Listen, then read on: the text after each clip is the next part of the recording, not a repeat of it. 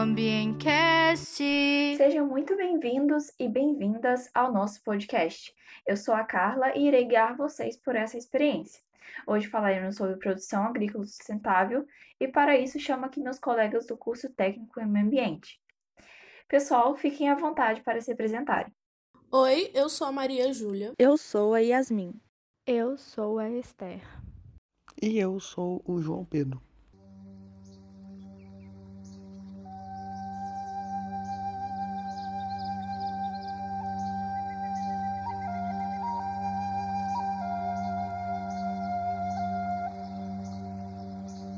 Vocês sabiam que há milhares de anos povos indígenas usavam técnicas da agricultura sustentável? Pois é, ao longo da história, observamos a relação intrínseca entre os povos originários e a terra. Pautada no respeito à natureza e aos animais, é certamente grande objeto de inspiração quando falamos de meio ambiente. Antes dos invasores chegarem ao Brasil, povos indígenas já dominavam sistemas sofisticadíssimos de produção agrícola, que incluíam desde astrologia até sistemas de manejo de solos e diversificação de culturas. Os indígenas da etnia Munduruku, de tradição guerreira, que dominava a região do Vale Tapajós, antes atacavam territórios rivais, mas hoje a luta deles, infelizmente, é contra as atividades ilegais dos garimpos de ouro, projetos de construção de hidrelétricas e a construção da grande hidrovia Tapajós. Essa etnia, antes do contato com os europeus, recorria, por exemplo, a conhecimentos empíricos, os quais hoje correspondem a áreas do conhecimento, como a topografia. Os povos indígenas que se situavam na região da Amazônia manejavam um ecossistema com características muito semelhantes à, vegetação nativa, com alta diversidade de espécies. Não faz muito tempo que na aldeia Gorotiri, onde habitam indígenas caiapós, foram registradas em média 58 espécies diferentes por roça. Em uma pesquisa da Embrapa sobre características da agricultura indígena, foi relatado que indígenas caiapó imitavam o que acontecia na natureza, coisa que vemos hoje na compostagem. Aliás, dentre os aspectos de sistema de produção agrícola sustentável que traremos aqui nesse podcast, está o manejo da diversidade de espécies e a imitação da lógica da natureza, exatamente como os povos indígenas faziam milhares de anos atrás. Algum tempo depois da chegada dos portugueses no Brasil, iniciou-se um investimento do tipo plantation, baseado na monocultura, que é um assunto muito debatido quando falamos sobre agricultura. Inclusive, o João Pedro falará um pouco sobre essa prática daqui a pouco. E, consequentemente, ela foi aplicada na Amazônia, né? Só que essa região apresenta características um tanto quanto peculiares de solo, clima, vegetação e topografia. O solo é completamente inadequado para mecanização intensa de grandes áreas. Como resultado do desconhecimento de terra, houve muitos fracassos nos programas de desenvolvimento da área, coisa que poderia ter sido evitada se ao menos tivesse interesse em considerar as experiências e os saberes dos povos locais.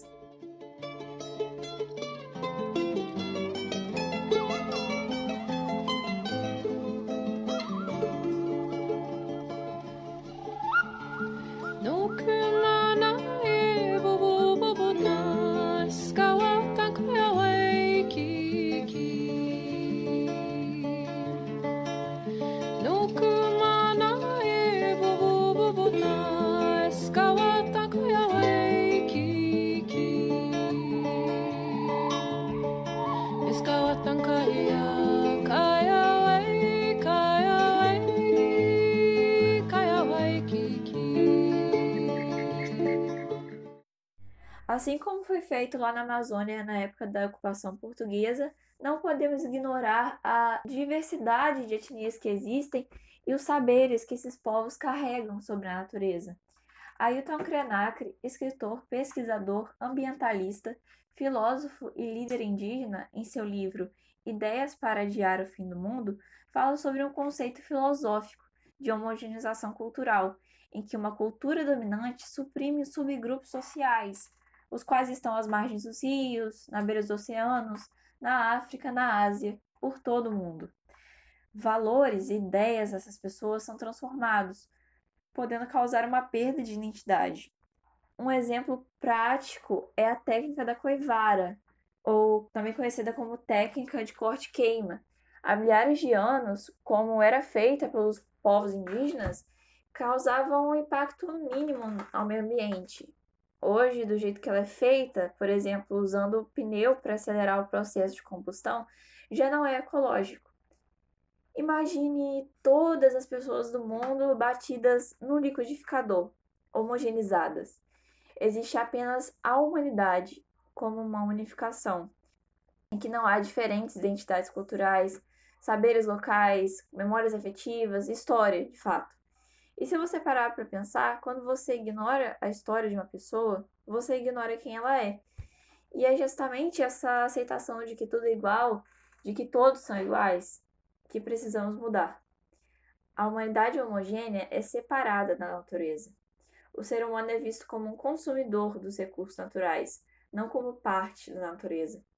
Tanto que o monstro corporativo, como Krenak fala, busca vender uma ideia de desenvolvimento sustentável, que procura sempre evoluir, construir mais shoppings, mais praças, empresas, produzir mais. E para amenizar, colocam o termo sustentável. E, ironicamente, duas semanas depois que eu escrevi esse trecho para o podcast, no dia 15 do 8, dia do aniversário da nossa cidade, Bom Jesus Itabapuana, no Rio de Janeiro, na sessão solene, um deputado federal se posicionou a favor da construção da PCH do Saltinho. Ele usa exatamente essas palavras. Essa PCH pode dar a essa região um suprimento de energia muito importante, e energia da boa, porque é energia que vem em conjunto com a sustentabilidade. Bom, acho que nem preciso falar mais nada, né? Quando eu vi essa fala no Instagram da Redi, foi a solidificação de tudo que Krenak falou. Ah, lembrando que sustentabilidade é uma ideia de gestão de forma inteligente dos recursos naturais, para que as necessidades das gerações futuras possam ser atendidas. Na teoria, o desenvolvimento sustentável é lindo, né? Porém, de certo modo, utópico. Antes de visar o crescimento econômico, construir mais e mais, deveria-se ter uma preocupação com o que já está aqui e com mitigar as consequências da exploração ambiental dos últimos séculos. Para quem não sabe, aqui em Mogi Itabapuana, a ONG Redi, Reflorestamento e Ecodesenvolvimento da Bacia Hidrográfica do Rio Itabapuana, além de fazer várias ações em prol do meio ambiente, faz um trabalho contra essa prática econômica que visa o lucro imediato, a qual a Carla falou, que é a construção de novas pequenas centrais hidrelétricas. Embora existam outras alternativas, talvez até mais rentáveis, praticando a economia sustentável, por exemplo, investir em placas de energia solar em projetos de canoagem no rio Itabapuana não é de interesse do corporativo, coisas que talvez possam demorar a gerar lucro.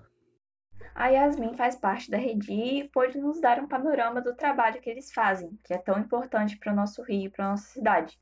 É isso aí, Yas. Na agricultura também há infinitas possibilidades. Por isso, procurar conhecer o mundo é tão importante. Existe um trecho de um livro chamado Lições Naturais, que eu particularmente gosto muito, que diz: O homem que não conhece seu mundo não se sente, se anestesia. E é essa zona de conforto, aceitação do próprio mundinho, que nos anestesia e nos impede de procurar novas possibilidades.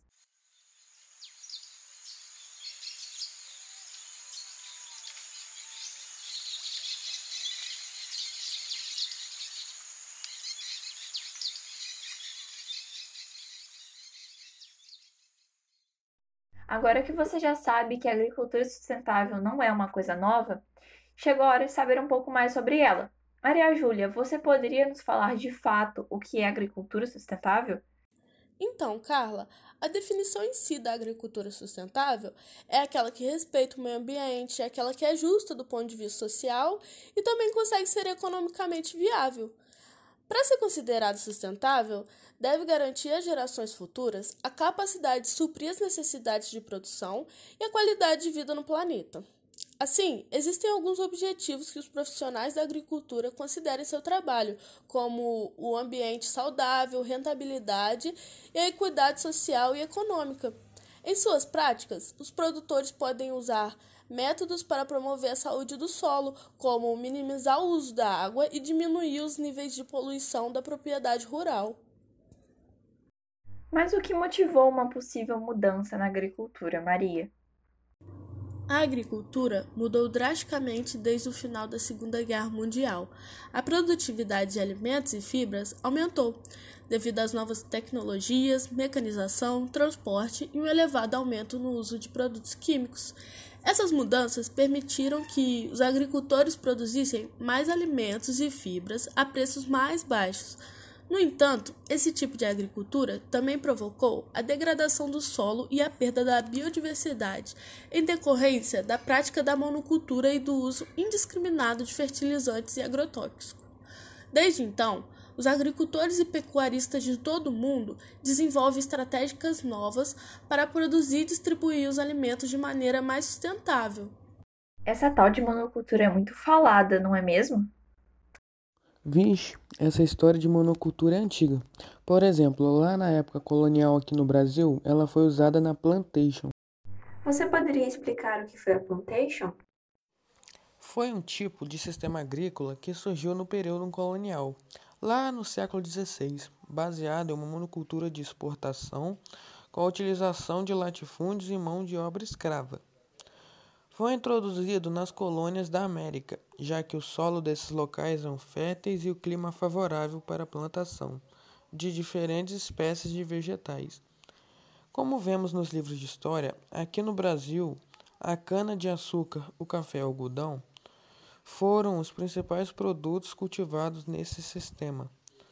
O ciclo comercial gerava em comércio triangular entre três continentes Ásia, Europa e América. Os produtos manufaturados eram enviados para a Europa em troca de escravizados africanos. Um dos principais elementos do comércio triangular foi esse tráfico negreiro, no qual escravizados africanos eram transferidos para as colônias europeias em péssimas condições nos navios negreiros. Estes eram enviados a trabalho para os latifúndios suprindo assim os mercados consumidores europeus, gerando altos lucros nos países exploradores. Embora esse sistema, usando a monocultura, tenha vigorado em tempos passados, encontra-se regularmente sistemas similares atualmente no Brasil, com a plantação de soja, açúcar, café, laranja, algodão, tabaco e em outros países subdesenvolvidos, como nós vimos, a prática da monocultura está relacionada à produção para exportação. Sendo assim, a escolha do produto a ser cultivado leva em consideração o mercado internacional. Para que ela seja realizada, necessita-se de, um grande, de uma grande extensão de terra, a qual deve ser devidamente preparada. Assim, é preciso que toda a cobertura vegetal da área destinada ao cultivo seja retirada, ação que provoca diversos danos ambientais. Cultivar uma única espécie pode provocar a exaustão do solo, acarretando o esgotamento de seus nutrientes e, consequentemente, o empobrecimento nutricional. Outro problema é o uso de agrotóxicos e fertilizantes empregados para controlar pragas e plantas daninhas. O uso incorreto desses defensivos agrícolas podem provocar a contaminação do solo e, consequentemente, dos lençóis freáticos e de outros recursos hídricos. A poluição da água causa também a contaminação da vida aquática, provocando um enorme desequilíbrio ecológico, além da perda da biodiversidade. Você e a Maria Júlia falaram sobre o uso indiscriminado de defensivos agrícolas. Por que é tão relevante na nossa discussão?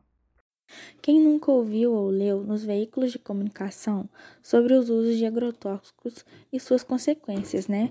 Tudo começa em 1939, quando Paul Muller descobre que o mesmo composto químico usado para combater o vetor da malária o DDT poderia ser usado nas plantações no combate de pragas. Ele recebeu um prêmio Nobel em 1948 por essa descoberta. Mais tarde, descobriu-se que, assim como todos os compostos organoclonados, o DDT é cancerígeno e se acumula no organismo. Após a Segunda Guerra, a Europa, passando por um cenário de fome, adotou a Revolução Verde. Como Maria Júlia falou, foi uma época de transformação na agricultura em escala global, implantando novos meios tecnológicos de produção, como maquinários agrícolas e insumos químicos. Inicialmente, essa modernização tinha como objetivo o aumento da produção de alimentos em nível mundial para solucionar o problema da fome, que aliás não foi resolvido. No cenário pós-guerra, o qual estamos tratando, existia também grandes empresários de países desenvolvidos que almejavam implantar suas empresas, investindo na indústria química. Então, uniu-se o útil ao agradável. No Brasil, em meados da década de 60, o governo impôs que o financiamento bancário para a compra de sementes só seria autorizado para quem também comprasse adubo e agrotóxico, como forma de incentivo. Existem muitos tipos de defensivos químicos, os quais se intitulam agrotóxicos. São divididos em dois grupos, inseticidas e herbicidas, sendo os inseticidas contra insetos e os herbicidas contra as plantas invasoras, as famosas ervas daninhas. Além desses dois tipos mais famosos de defensores agrícolas, os agrotóxicos existem bactericidas, fungicidas, acaricidas contra ácaros e muita gente não sabe que existem rodenticidas contra roedores, sem contar os reguladores de crescimento, que aceleram o crescimento e a floração das plantas. Agora, indo para o lado teórico da química, de fato, os organoclonados anteriormente citados são inseticidas que possuem hidrogênio, cloro e carbono em sua composição. Um fato interessante ou fatídico é que são os inseticidas mais danosos ao meio ambiente, pois podem permanecer até três décadas nele. Os inseticidas mais utilizados são os organofosfarados e carbamatos, os quais podem alterar o funcionamento das glândulas e dos músculos do cérebro. Ou seja, percebe-se que os danos vão muito além dos ambientais, podendo alterar diretamente a saúde dos produtores rurais. Sendo realista, não é tão simples mudar drasticamente o pensamento tão enraizado como a agricultura convencional que perdura por décadas. Os paradigmas deveriam ser quebrados, antes de tudo, com debates, eventos abertos à comunidade, tal como outras formas de educação ambiental e conscientização. Pesquisadores do mundo inteiro se debruçam em formas de agricultura sustentável. Por exemplo, a introdução da compostagem, obedecendo o ciclo da natureza, ao invés de usar um adubo químico. Coisa que você, que está em casa, pode fazer. Aumentar a diversidade de espécies de plantas também é um desses princípios, pois diversificando, consequentemente, trazemos a fauna para o ecossistema. E ao tocar no ponto da diversidade, adentramos numa questão importantíssima, que é o uso dos micro-organismos como controle de pragas e indicador biológico. Vejamos quantas alternativas temos. Alcançamos uma verdadeira interdisciplinaridade.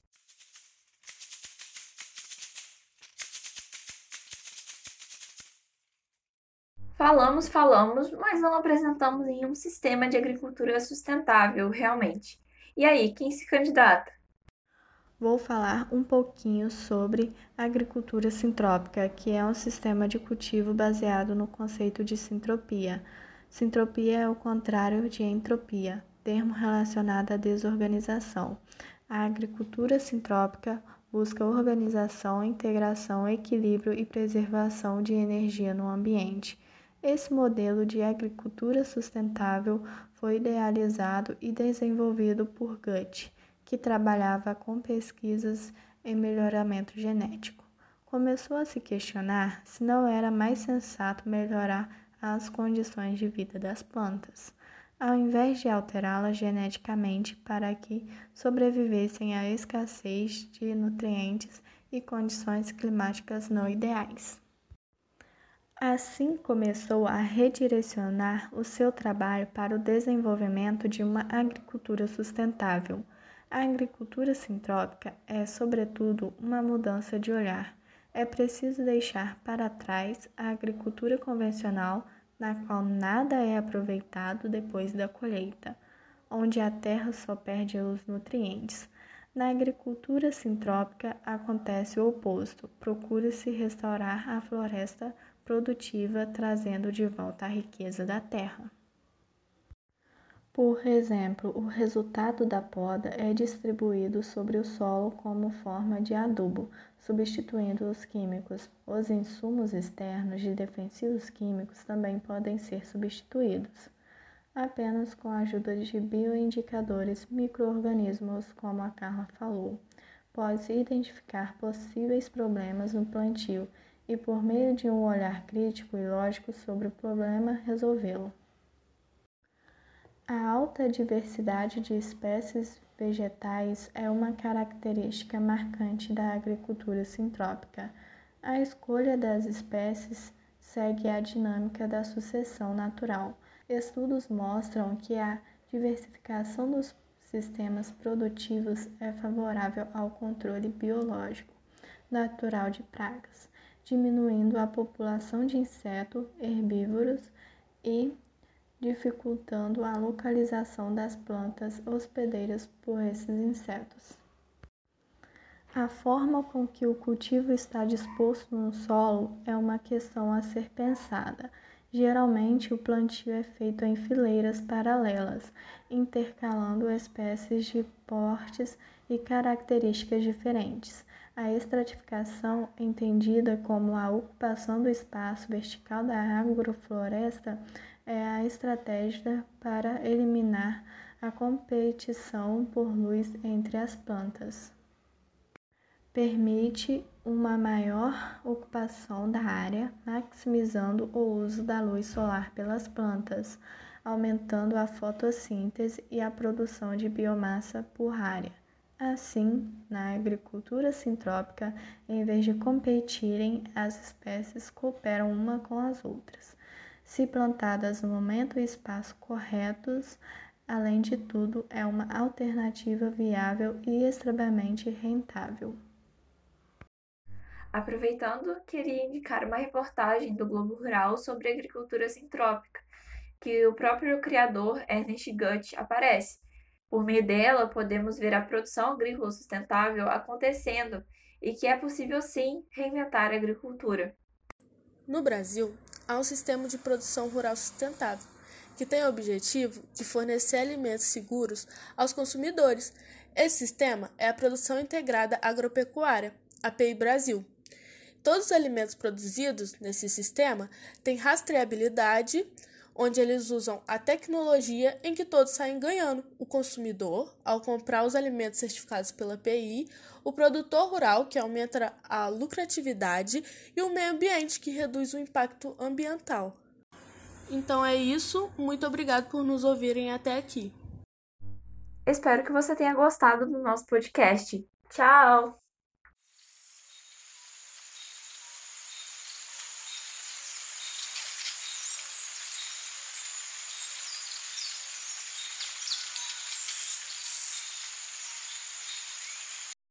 Este programa usou áudios do grupo Curauaca, dos canais Sete Flechas e Exuberante Natureza e de Thalita Santos.